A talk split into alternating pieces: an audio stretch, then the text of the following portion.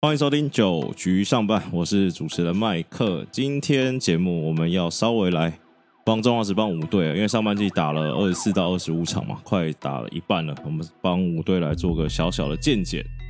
看看我们的名球评耿胖先生对这五队有什么珍贵的建议。首先还是要欢迎我对面这位每周周周梗、天天梗耿胖胖 KPP 耿博轩先生。Hello，各位听众，大家好。好了，我们马上切入主题。上礼拜其实最重要的一题，其实这个我觉得台湾人都应该要关心这件事情，是就是我们的旅美好手张玉成啊，在一个九局下一个很关键的 play 发生了再见失误。那赛后啊，那张玉成说他在他的 Instagram 上说他被一些美国比较激动的一些网友啦，就是用一些歧视的字眼歧视黄种人啊，有包含什么斜眼睛啊、亚洲笨蛋啊、SARS SARS 病毒。其实为什么这个好像都蛮老梗，他们都，没什么创意。对，要让我们知道说，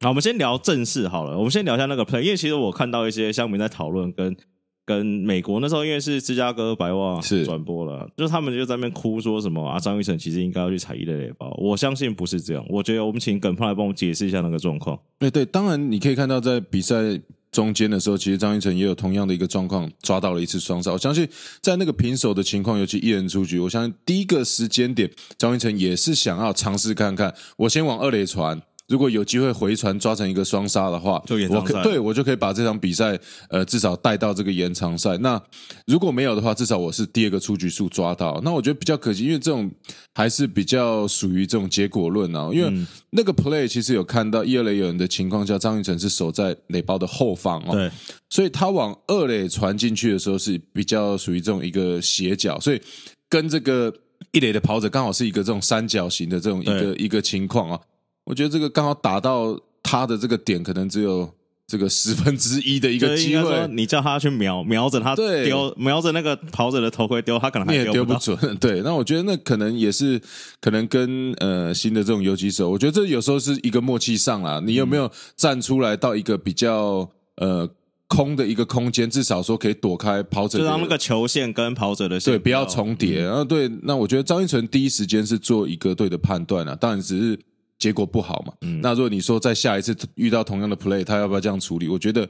这有机会，他还是会抓双杀，他不可能说以后一二垒有人打过去，你就叫他 踩一垒是 直接去踩一垒，这样也不对啊。对啊，那我当然说，很多时候会这个，我觉得这都是比赛的一部分呢、今年一百多场里面其中的一个 play，所以我觉得张一成也不要太受限于说，呃，这个球迷嗯在这个网络上的一些言语的这个言论，因为我们知道在那一次失误以后，其实他接近好像快要十个打席没有办法打出安打，我但我觉得多多少少都有被这个影响到对。对，我觉得不希望被这个影响到，而且他又算衰，因为他第一个他也算菜鸟，对年啊，第轻二个是又是算移动守备位置去一是垒。你觉得这个这个 play 只要是那种很有名的一垒手去弄，根本不会有人追不会很直接，对 是，对啊，对啊。那我们聊到种族因为我知道，因为我也有出国的经验，那其实种族歧视问题在美国也蛮严重。那诶，耿胖那时候，诶，你是在小联盟是在多伦多吗？还是在美国？呃，我是在多伦多蓝鸟队，可是我们我们都是在这个国内，就像春训啊、小联盟球队都是在美国境内。嗯对，，那你有遇过类似这样的状况吗？呃，当然以前还没有到美国的时候，不太了解说，哎，这种种族歧视的一些包括文化、啊、或者背景是怎么样。当然去到那边知道，当然。一样啊，就是我觉得人都是这样子嘛，不用说种族啊，那你跟我坐在这对面，你可能嗯。都会歧视我，不用到时候其实你比我帅这样子，对，就不用到外国。当然说到国外，我们常遇到，当然还是我觉得自己的队友比较多的这种是开玩笑开玩笑之类的，比如说呢亚洲人啊，这、嗯。比如说说我们眼睛比较小啊，单眼皮啊，嗯这这是很特别的嗯一个现象嘛。对，友好的一个友好，展现对，就是说好像大家在呃互相开玩笑，包括这个不同肤那、色。啊你会跟骂黑人兄弟？哦不会不会 自己队友也不会。可是我觉得很多我们自己黑人的，就是说不同肤色的，嗯他们自己会用这种 N 开头的这个互相来嗯，来称呼，甚至自己开玩笑，甚至叫我们 叫他这样子嗯啊嗯。对，说我们尽量都还是避免这样子的一个情形啊。那这种呃，去到那边，我们知道像这种，我们都用国际球员来这个尊称，像台湾、日本、韩国。甚至这种拉丁美美洲的这些球员，对，那就是常常还是会有一些呃，可能没有拿捏好的玩笑，嗯，会让呃这样子不同肤色的人种会比较不舒服。嗯对，是的，一样你在球球队里面嘛，你表现好的时候，大家好像都是你的朋友。嗯 对你只要一有 你表现好的时候是双眼皮，表现不好就变单眼皮。好了，那我们聊回来中华职棒啊，上礼拜最有看点呢、或者是最有讨论度，就两件事情，都是耿胖，这算学弟嘛？就是拉乐天乐天的两个中继投手，一开始是陈宇勋这个实话投球，虽然这是上礼拜的事情，但是这礼拜又开始讨论的事情，是因为中华职棒联盟秘书长杨金龙就是有直接跟媒体讲说，他觉得这个动作是非常不尊重裁判，然后觉得裁判应该当下就要警告他。简单讲，他就觉得我看起来感觉应该是说，他觉得裁判有点太软。当然，我们一直知道，呃，陈宇勋其实一直都、先插一句话，但是这个状况其实的前提是陈宇勋做这动作是完全合乎投手规则的嘛？对对。对，那我觉得尊不尊重这件事是个人的感觉啊，你也不能说他做这个动作就是不尊重谁。对我觉得这可能看在杨老师的眼里，觉得因为他现在是联盟的秘书长嘛，那他可能我觉得讲这可能要跟 裁判讲就好，就是因为、嗯因为我就刚话说完，他他做这个动作，他心里可能也没有说他要不尊重谁。对那因为我们知道陈宇勋其实一直都围绕相当多的话题，肤色蛮白的，呃，对，就是说，包括像他自己的这个呃，FB 一些粉丝，你看，其实他他的讨论度是很多的。当然说，呃，他也带有相当多的这个喜剧效果。对，可是我觉得这样子动作还是比较适合留到像明星赛嗯，这种情况下，对，因为在这么呃高张力的比赛，甚至这么专注，你知道平手的一个比赛，你自己球队里的包括总教练、投手教练，我相信比完的时候还是要呃，我觉得用教育的方式啊，告诉他说这样的动作可能要留到比较适当的时机啊。对，因为我觉得就像你讲，我觉得他已经感觉有点在玩了啦。对就是而且玩不像是你说之前那种老前辈，你说那种东哥这种是那种玩球，就我觉得，我觉得尊不尊重裁判是一回事啊。我觉得那时候打击的是国徽嘛，可能他们交情比较好，国徽就笑一笑。嗯，那我觉得你这有一点点已经到是不是不是那么尊重对手的感觉了？嗯，我觉得他就是突然灵机一动啊！你看他他可能也没想那么多。对，有时候你看他先前也有在这个投手球对于好球带的认知不同的情况下，他可能比较刻意的嗯停留比较久不投球，嗯或者是在甚至在投手球做一些这种抖动的嗯这些动作，甚至对我觉得这个就是他的一个风格了。那当然一定有喜欢看的嗯球迷，哦，也有支持他的人应该对支持他的人也是很多。那觉得另外一面。觉得啊，你到底在干干什么啊？你怎么、嗯对？就这种好像不尊重也是有，没有，我觉得他应该有比较好，以他这么这么有创意的一个选手 是，应该有比较好的表达的方式。因为感觉他其实是想要针对裁判表达一些立场对不对？对，啊所以对啊，我所以这种的还是希望在明星赛会看到不一样他的这个呃特效、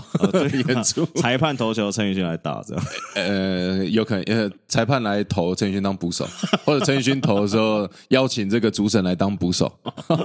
好了，那第二个就是他们现在牛棚第二位大将赖师傅赖鸿成啊，那又是华师粉的事情，那又是林威柱助总嘛，是就是这一次有感觉，就是又感觉又有点故意了。那就是他上场前投了一两球，哦，上场之后投了一两球，他就吹了一下，然后那时候没事，然后投投投投投，投到呃垒上可能有一两个跑者的时候，助总又出来抗议了，就觉得，然后他抗议完，然后赖师傅就一直吹，一直吹，一直吹，就是对着镜头吹，感觉还蛮有找镜头的天分的。呃 对，那我觉得华师粉这已经是炒这球季炒第二次了嘛，上次是跟罗华伟是也是助总嘛，对啊，那这些规范的事情，对，那像其实罗奥伟那件事情以后，其实呃，因为刚好播球的关系，也有跟祝总刚好聊天聊到这一点啊。那他也有讲到说，第一个他是要维护他自己的球员的一个安全哦，不想说因为这个花石粉的一个使用过量，然后去造成这个刚好一出手这个烟雾跑出来的时候。球员没办法去看到球，不是说怕球员被三振，是怕球员没有来不及做一个说闪近身的近身球，就打往这个朝脸或者头部这边来的时候，没有机会做闪躲。那其实规章里面也写的很明确啊，不能把这个滑石粉直接的拍打在球还有手套，甚至你的手背上面都不行哦。嗯，那当然就是说，你放在你手掌的时候，呃，如果过量的话，主审裁判这边是有权利来警告你要把这个擦干净的。嗯对，所以可能呃，祝总上来也有看到，因为赖永成习惯很很习惯把几乎是整只手拍拍满，拍对，把这滑石粉用满。像包括我自己以前投球，其实我也很习惯了，就是嗯。包括像我的这个手背上面，因为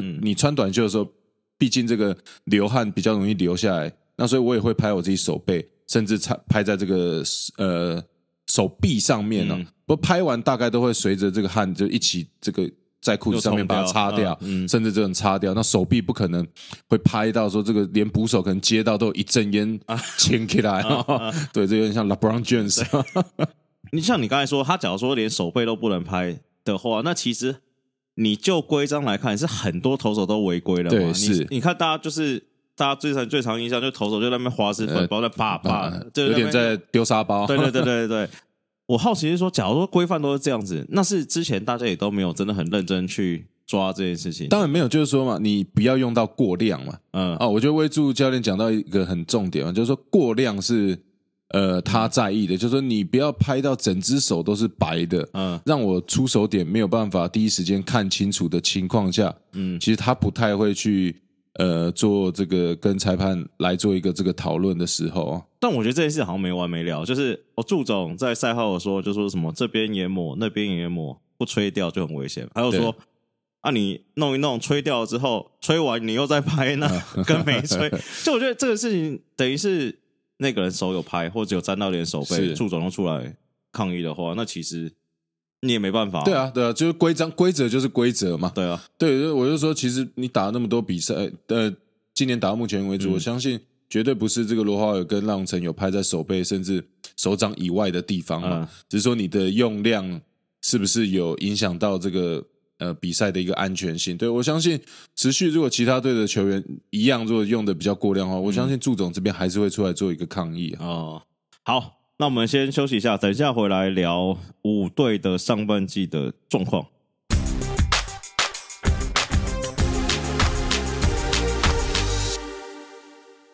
好，我们现在上半季打到现在为止啊，大概各队都出赛了二十四到二十五场嘛，就大概进行了快一半的赛程啊。所以，我们这一集就会来回顾，别说回顾了，就是来看一下五队现在至少展现出来的状况。那跟有一些可能我们觉得，诶，他们要争夺上半季冠军的一些问题，那有什么解决的方法？那我们你比较喜欢从前面来还是后面来？嗯、中间没有前面好，从前面来，第一名这个同一师啊，那我先报告一下，同一师其实前三名很近啊，统一、富邦跟爪爪。那统一师现在十四胜十败，他们的对战蛮有趣，就是他跟 魏权是六胜零败，对爪爪一胜五败，等两个补回来。但是是他们现在很明显的一个优势是。他们打击啦，就是外野那三外野三鬼其实还是很猛，打击蛮高档。那投手其实去年的三个羊头全部归队，再加上呃古林的崛起，还有江承燕也默默的拿下了三胜。那他们在投手的两个比较指标性的数据，就是防御率三点二二跟每局上垒率一点一九，全部排联盟第一。其实有点意外，就有点意外，又有点不太意外。那我觉得，我个人是看啊，我是觉得他们的打击感觉应该不太会有状况，投手也不太会有状况。其实他们最大的问题可能是他们的手背。对，尤其我们看到林祖杰归队以后，可以近期真的统一师打出了一个相当好的成绩，而且也相当的安定哦。那捕手，我相信林佑乐这边也帮了很多的一个忙哦。我们可以看到，这个在应该印象中是上个礼拜啊、对，这个陈忠宇在蹲捕的时候发现 发生了一些状况的时候，你可以看到，我觉得这就是丙总呃他的一个智慧，甚至他在带队的一个风格哦。其实他不太会让这种连续不好的情况哦持续下去，他总是会找一些这种方法，这个替代方案来解决。当然。呃，比赛呃，球季刚开始的时候，呃，因为林祖杰还是在伤兵名单呢、对对，那你说手背不好的时候，一时他也好像找不太到可以赶快顶替上来的一个人选。那直到林祖杰这个伤愈归队的时候，你可以看到现在整个晋级场的一个守备的安定感是相当的好哦。对，因为你说以他们的打击的实力跟羊头的水准啊，其实不太会到那种大爆炸。是那你有时候虽然现代棒球是强调棒子嘛，但是你以同一次的状况，其实你牺牲到一点火力，去换你那个手背安定感，你那个游击跟那个捕手那个状况不要发生的话，是大家心情应该会好一点。对啊，那你可以看到，尤其你可以看到这三只羊头，其实大概都可以给你一个稳定六局以上的一个输出哦。那我们常讲到，就是说，如果你比赛可以把这种比分差咬在三分内，不管输或赢。那你带到后面的时候，其实呃，对于统一师的棒子是有相当大的一个威胁性哦。那就是说，手背投球的投起来，这用球数又又可以减少，你避免掉一些不必要的这个失误以后，你可以看到整个这个礼拜的整个投手群，包括像这古林啊、江承燕，其实投起来都相当的顺畅啊。对，那我觉得统一可能另外一个呃状况啦，就是还没有发生，我觉得是他们的。衔接到就是三个，就是他们现在五本柱先发跟终结者陈云文其实都表现很猛嘛。那我觉得衔接七八局的人选，现在感觉除了郑军人之外，其他的表现都不是那么稳定。但现在这状况没发生，原因是这五本柱真的太粗了，就是 随便都给你七八局，还有什么二十七上二十七下这种的。对，我就说，如果你可以顺利的，其实都带到这个后面的时候，这个包括像。江晨燕啊，像郑军人啊，其实这个都有相当好的一个压制力。包括像有的时候，这个呃江晨峰可能还可以上来这顶替一下这个中间的吃一些局数。其实呃丙总，我觉得一直以来都是调调度，可以看到是各队里面，我觉得是算这个在我心目中啊，可以算是蛮灵最灵活的一个总教练的一个调度。对，而且他很信任他自己球队的这些球员。对，就是看。他是属于哪一种？是比较没什么大小牌，是谁状况好就让他谁上吗？嗯，对，我觉得是这样。因为而且你可以看到，其实他蛮信任他的教练团，那包括像这个他的副手这个高志刚，嗯，那像千秋皇子，对，像这个打击教练。呃，刘刘玉成对这些，那包括像一垒的，其实呃，连指指导教练郭俊佑，其实他也给他很多的一个任务，包括像外野的一些守备，甚至到虽然现在看他身形，你想象不到他以前会盗垒啊。嗯，对，现在包括现在统一师的一个盗垒，其实也是在这各队都算排在前面的。哦，他们现在三十次盗垒，联盟第一，联盟第二才十五次。对，所以他也有在这个呃，你看这种盗垒不只是速度。其实有的时候是抓投手的一个盗垒的 timing，其实是相当的重要哦。包括像我这外野林安可也都有这个盗垒成功的一个记录，所以我觉得这个就是统一队现在呃，在过去这一两个礼拜哦，这个极其直追的比较重要的几个点。游击手回来，林祖杰回来以后，那三垒我们知道有这这个林子豪，林子豪年轻小将，又有这个郭富林，对，也可以来做顶替。那甚至像这个一垒的高志刚，其实近期也打得相当的不错。嗯，对，尤其。我觉得统一蛮特别的，他应该所属五队里面，呃，使用这种对高国庆、高志刚又哦，对不起，高志刚上来搞不好会更好，会不会？因为现在他们捕手比较，呃，可能六号捕手有机会。对，不好意思，对，因为我是说，其实你看到，呃，因为我一直提到像呃丙总、志刚教练这些，其实都是跟国庆啊、拥基啊，包括像他给啊，还有这个。嘟嘟潘威伦，其实他们都是一个同一个时期啊，一起拿过这个总冠军的一些球员，所以我相信他们一定有一定的革命情感，甚至对于这些球员的一个了解。所以各队里面，你看现在运用老将应该最频繁的，我觉得就所属同一时老中青算融合的比较好。好了，那我们接下来聊第二队爪爪爪爪，我们要小心小心聊，因为那个爪爪球迷比较多嘛。虽然你也算是爪爪前辈，哎，你这样到底算哪哪哪六还是算？还是算抓抓，算教师队好了。教师队好了，抓抓第二名，那他们十四胜十一败，落后同一场了，等于是呃半场，等于是这礼拜才被同，就是很近啊。其实这一二名没什么差别。那他们不管他们在投球跟打击上都很都算在联盟前段班，都大概排名第二，就是没有拿到第一。但是我觉得他们。现在上半季状况感觉头打都还算蛮整齐的，看不到什么缺点。先发也好，快乐宝啦，嗯，对不对？那后援小李飞刀是都要打线，这些都还蛮稳定，还不错。那我觉得他们上半季我看起来感觉是，我觉得他们在球队的这个球风上可能有一些混乱啊。就是我们都知道，之前最开始抓抓就是算机关枪打线嘛。然后再到之前的洋教头的时候变成强攻嘛，今年又换回这个日式球风的祝总，就是我觉得他们的球队的国外叫做球队的 identity 没有出来了。嗯，对。那当然，你说从去年我们看到这个团队全垒打数相当多的一个球队，突然到今年，感觉起来好像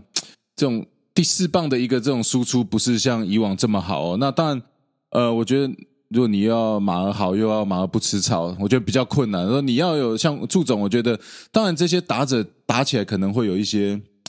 呃，无形的心理想说，哎，祝总好像是比较要求要这种 contact，嗯，要选球，要推进，要选球，你要有 idea，你要知道去你在站在场上要有什么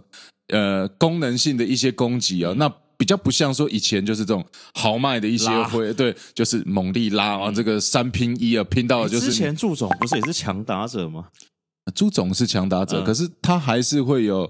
呃，他自己的一套哲学啊，对，那包括这什么金本支线的这些 放线对一些一些论呢，我觉得这个就是他们呃受到这个日本教育的一些这种。我们说这种棒球的比较细腻的一面呢，其实我觉得不能说谁对谁错，只是我觉得你真的换一个新的教练，你球队都还是要一些磨合的时间。对，那当然你新的总教练，你一定会有自己的球风嘛。那包括从投手的一个布局，包括今年把郑凯文又重新调回到先发的一个行列，那包括像守备他的需要的一些稳定度，像今年的一个二垒的一个人选要怎么样的安排，像潘志芳。看到今年就是呃，祝总感觉上他在做一些从尝试从外野调回来以后，哎，他是到一个蛮稳定的一步棋啊。那再来就是打线上面的一个安排，今年让可以看到曾子贤是扛第四棒的一个人选啊。那包括像我觉得像陈子豪、像张志豪、像这个徐基宏，其实也都有可能在这个位置上可以做一些轮替的一些人选。对，因为我觉得。我看，我觉得爪爪就是有时候就是祝总他会蛮坚持的。譬如说，量好球之后，你触及你还是要，就有点神风特工队，或者说要打跑，就还是就是。而且那时候我听主播讲，我不知道是真的还是假的，应该不主播应该不会胡乱。意思祝总他说他们有去跟祝总聊天，然后一直说祝总说，反正上半季不是说上半季战绩不重要，但他希望在呃赛季的前半段。呃，战绩压力相对没有那么大的时候，能培养或者说能沟通跟球员说，譬如说我要执行这战术，我就是要这样执行。然后看起来我觉得一点点怪怪的啦，就是就是说在这个。刚出生的宝宝就要先灌输他对的观念，对对对对对，以免他这长大以后造反。对啊，就是就是很，我觉得蛮典型的日日式球风。我相信，呃，包括去年可能前几年在二军的时候，他就有他自己的一个呃风格在带领球队啊。当然说，呃，你要带年轻小将，跟来到一军你是带。这种明星球员，甚至像施奇这样的一个呃，在球队这么长一段时间的老将，我觉得这个真的是祝总必须去花一番功夫来做一个整合的沟通，对沟通啊。那当然说，其实我跟祝总也很熟啊，就是说，因为毕竟以前中华队，甚至这个也在中心兄弟一起当过这个队友的。对啊，了解他也不是这么样的强硬的一个人，当然他也有他很多的想法，他觉得他希望去执行，就像他以往回来的时候，他也希望说他把他一些在日本所学的，嗯，可以希望他他希望这个整个球队，我觉得都是为一个好的方向，为球队赢的方向，我觉得这个就是没有问题的。好，我们休息一下，等下来聊剩下的三队。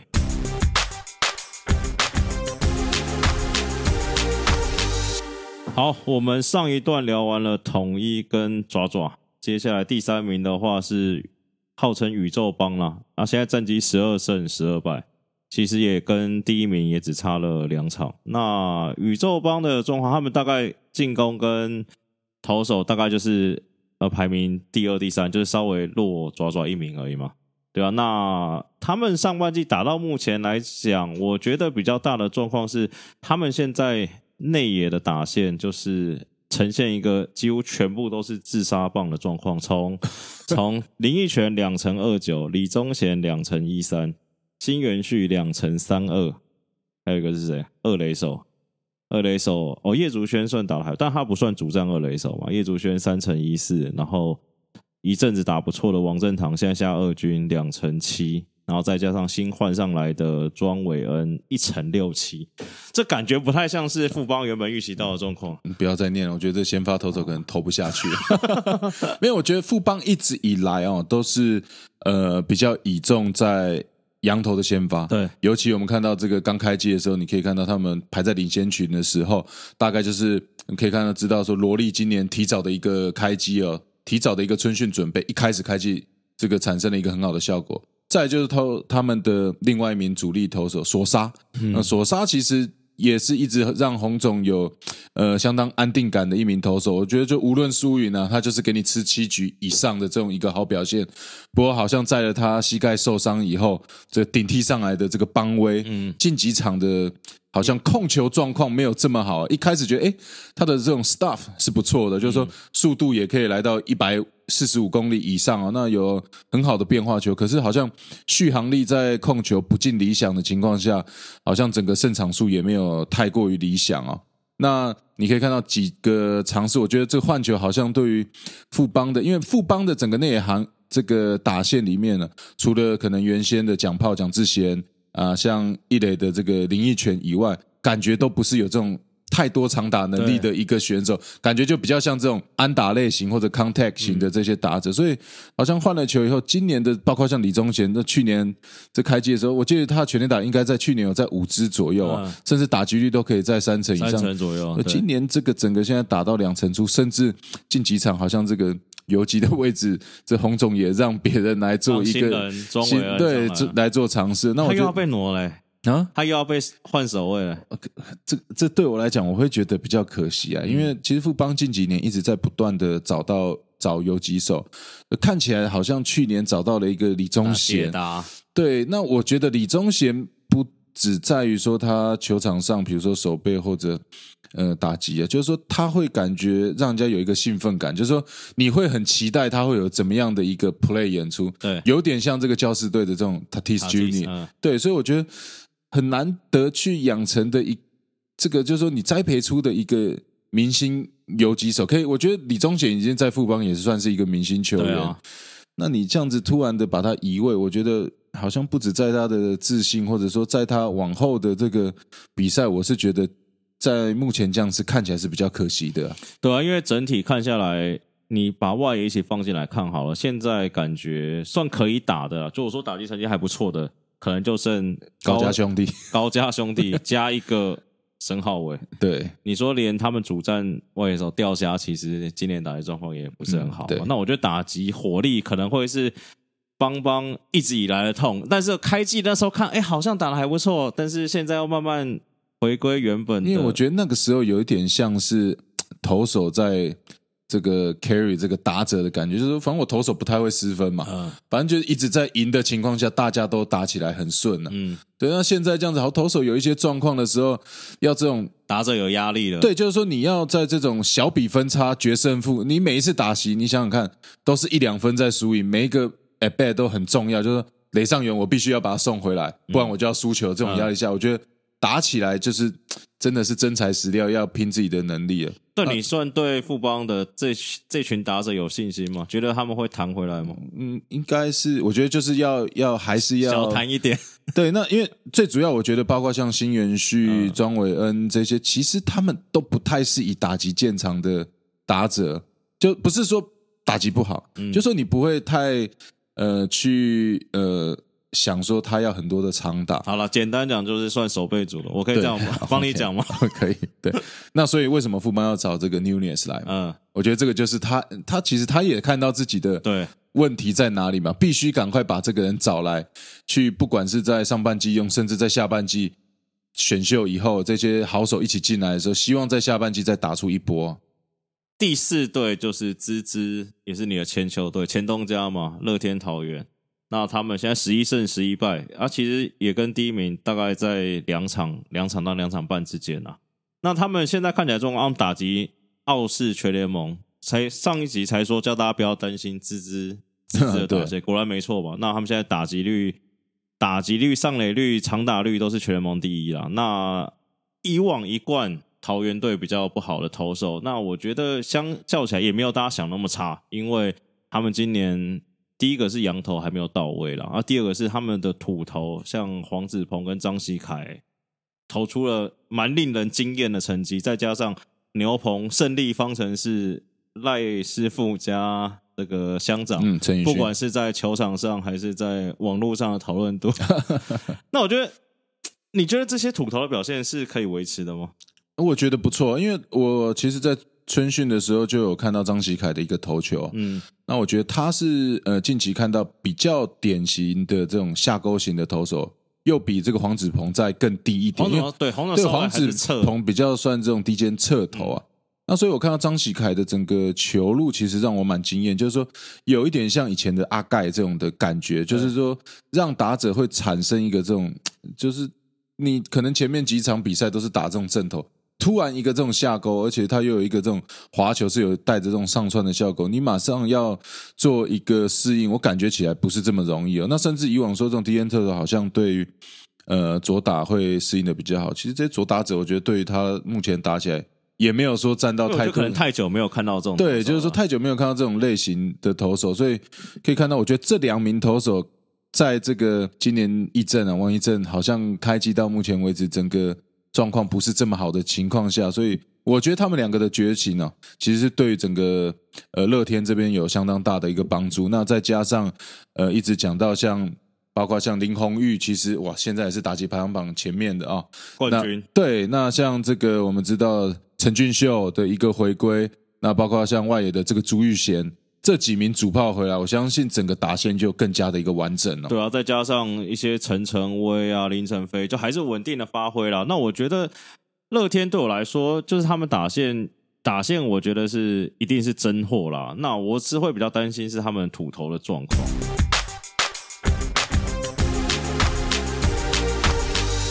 好，最后一对魏全龙，你知道现在网络上谣传的一句话是什么？你知道吗？什么？他说现在的魏全龙跟之前魏全龙最像的一件地方，你知道什么吗？是什么？打不到第一件车头，呃，又是有屠龙手，有对不对这种就专门被屠了。那我觉得魏权的状况，其实大家还是要给这个新球队一点空间啊。那我们原本大家预期，其实我跟耿胖私下聊天，其实我们大家预期他可能你新的球队，其实你胜率抓个四成是都，还不错了。对，那我们原本那边算嘛，那他们五个先发，可能原本说好布里汉撑一场嘛，嗯洛西撑一场，加牛棚海就五场你偷两场算达标，是是是你再拿一场就有点算超标。他们其实现在最大的状况就是说，他们大哥布里汉要走了，对。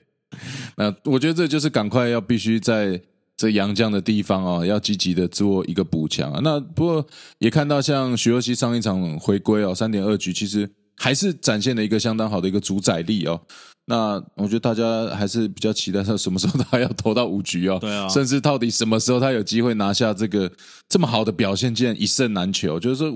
好像没有给他太多的机会，有机会拿到胜投。那再就是王维忠，其实也有看到在牛棚的初赛，那包括像岳云章总教练自己也提到，呃，好事将近了，他回到这个、回到先发的这个机会，呃，初赛的一个状况已经不远了，所以这个这两个一个稳定牌以后，我觉得再来这边杨将的一个补足的话，我觉得是呃魏全龙队像现在必须要赶快做的一个积极的布局啊。对，因为因为我觉得以现在目前魏全来看啊，假如布里汉走了之后，其实他们现在会变成是五个先发投手。可能都没有办法吃完五局，就是是可能是一个牛棚大乱斗的状况。我是觉得这个情况对一个球队的，你不要说长期，你说短程目标来说，它变得很难抓。就比如说，我也不知道 我可以依靠谁可以给我稳定的五局六局。对，所以其实，在包括像去年的扩编选秀的时候，也有也有上其他节目，大概也有谈到这一点，就是说魏权这边看起来各队他可能要拿一些呃。像我，我当然不知道说这些人有没有在名单内跟名名名单外啦。像这个廖以忠，其实我去年也有谈到，其实中信兄弟其实他是呃蛮好的一个人选，至少说你来这边，你遇到现在状况的时候，有一个有经验的先发来帮你做先发，顶一下，对，可以顶一下，而不是说好像一直在尝试这种不同的人选，然后要必须要靠一些短局数来来投球，然后来才有办法，感觉好像才有办法把比赛这种来完成呢、对，魏权另外一个问题就是他们的失误最近两周算是节节攀升啊。对啊，感觉好像在自己的主场这个人工草皮好像不太适应。人工草皮理论上比较好守，对不对？对，可是像这个，我有看到那个上次天车纯一在投的时候，朱祥林的一个一垒方向失误，他刚好是哈打在，因为我们知道人工草皮交界，他对他红土区大概就是本垒板。一垒垒包、二垒垒包、三垒垒包这四个地方，可是呢，垒包就是说你红土区块跟草地的衔接处有一个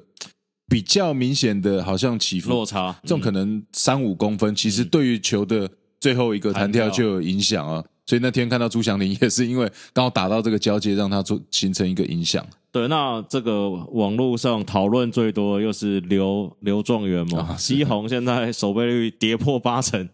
哇，这真的。对七成多的守备，那有去问了他的前辈吗？泰山泰山先生，他说我听他的讲法，我觉得我蛮担心的。他说哦，我其实我不担心刘基宏手背，我觉得他接的不错了。他说他还没灰心，他只是有点担心球打到他这边。我觉得哦，他是说刘基宏，就是说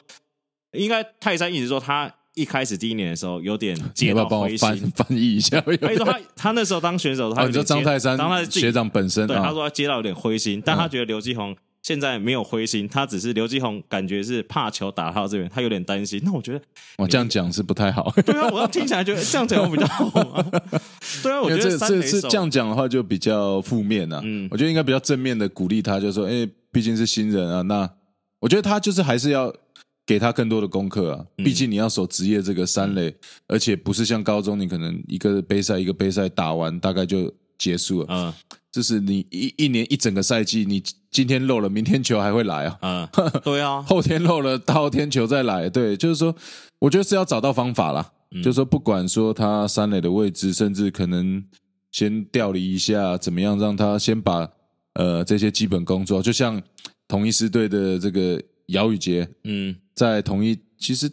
开季的时候打的相当好，就他下二军的理由是因为他手背的问题。对，所以就是年轻的选手，我觉得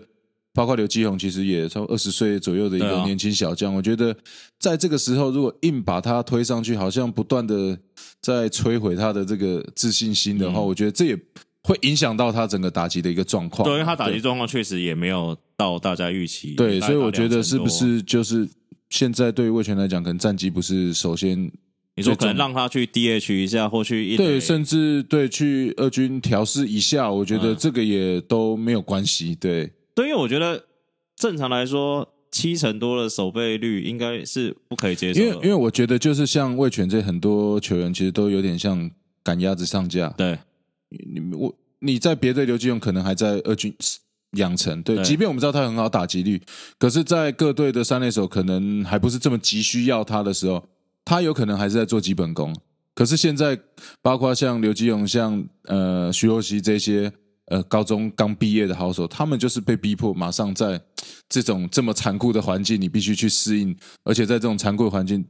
里面来做一个成长。之前有没有例子是因为这样手背被摧毁的选手啊？手背，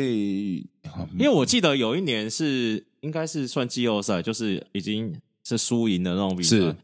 我记得那年好像是蒋蒋志贤还在兄弟守三垒，然后对手忘记是谁，一直往那边点，好像是拉牛拉米狗。对，那包括像这个我们知道棒子也相当好的林奕泉，其实，在职棒初期，他也是二三垒这边的一个防守。对，那最后也是因为这个压力太大，就是太多的一个手背的一个状况。当你在业余，你你你不太看得出来你这些缺点，甚至。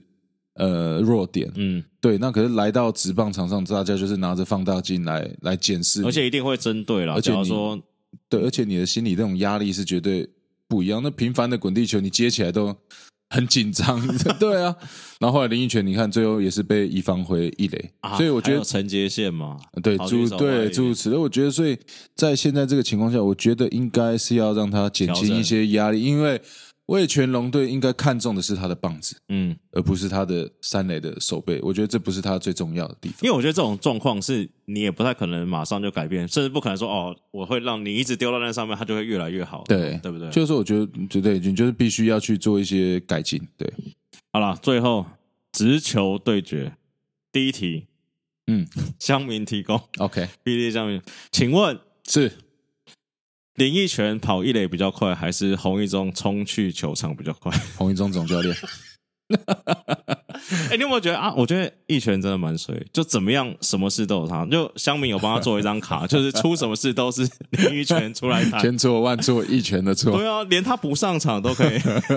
还有什么小孩考试不及格，然后小爸爸骂小孩说：“你就是读书跟林奕泉跑一垒一样不用心。”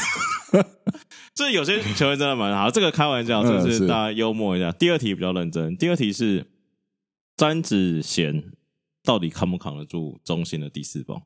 呃，我觉得他是一个很好的打者。对，我觉得现在棒球，我觉得棒次真的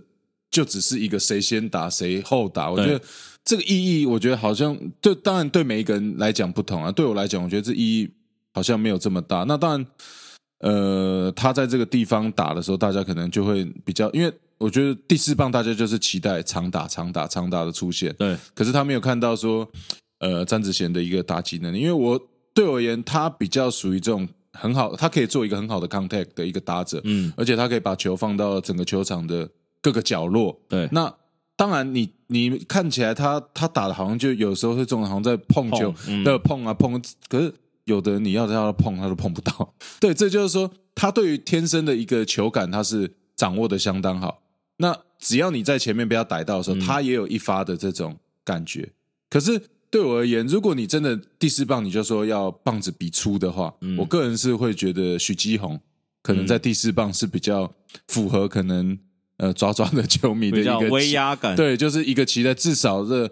呃被三振或者挥空，这个、呃我们说的这种至少挥棒这个卡大型啊，啊。就是说这个动作可能至少期待就啦风声比较大啦，对，电风扇开的比较强一点，对，对啊，所以你说像詹子贤、林奕泉这种，就是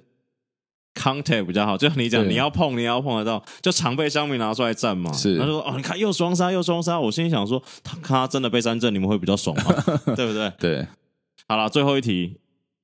六抢一要到了，是。现在上礼拜中华职棒的这个手背算一锅粥了。嗯，那在现在，因为看起来美国职棒的人可能回不太来，是六强一的三垒手，看起来真的只有王威成这个选项了吗？到目前为止看起来好像只有在这边有比较好的一个安定感，因为毕竟三垒你还是需要一些棒子的一些加持啊。嗯，那看起来现在还是中信兄弟的这个王威成，不管是手背，甚至这个球棒，嗯，甚至如果他可以排在第一棒，我觉得这个都是对洪一中总教练很大的一个帮助啦。那包括像如果旅美找不到，往这个日本找看看啊，旅日的吴念吴念挺挺，啊对，其实近期的表现也是相当的好哦。嗯，那我觉得这边洪一中总教练其实也可以来做一个考虑。但林立应该还是会选，只是对林立林立的话，一定是会选，一定是会选进去的。当然，就是说有时候你面对到左右头的一个考量，那林立的手背可能呃近期不是这么样理想。那游击的话，我觉得姜昆宇应该还是比较安全的一张。只剩他了吗？那